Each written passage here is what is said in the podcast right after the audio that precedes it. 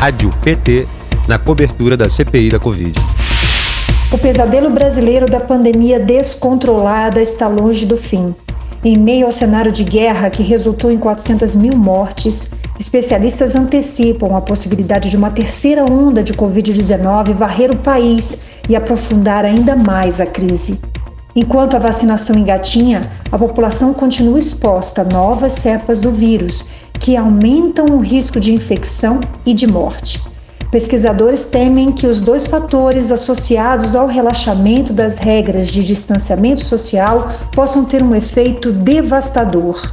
Em entrevista à BBC, o neurocientista Miguel Nicoleles afirma que o Brasil está se especializando no método sanfona de controle da pandemia. Isso acontece porque, segundo ele, fecham tudo por uma ou duas semanas quando está altíssimo o número de casos e de mortes. E aí, quando caem os quatro pontos, abrem tudo de novo e os números voltam a subir.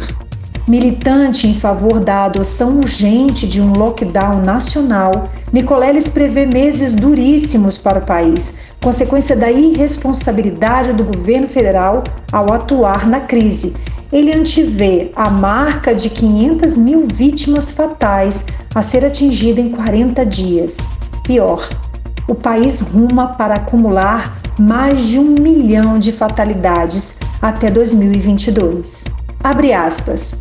No ritmo atual, nós não vamos nem conseguir vacinar as pessoas antes que alguma variante brasileira ou da África do Sul, ou da Índia, ou da Inglaterra escape às vacinas. Fecha aspas, diz Nicoleles.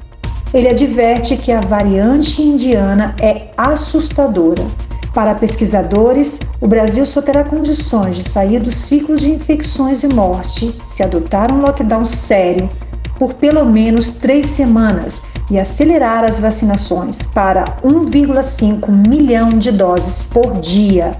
É a combinação das duas medidas que poderá dar um respiro aos sistemas de saúde ainda sobrecarregados pelo elevado número de internações, especialmente de doentes mais jovens.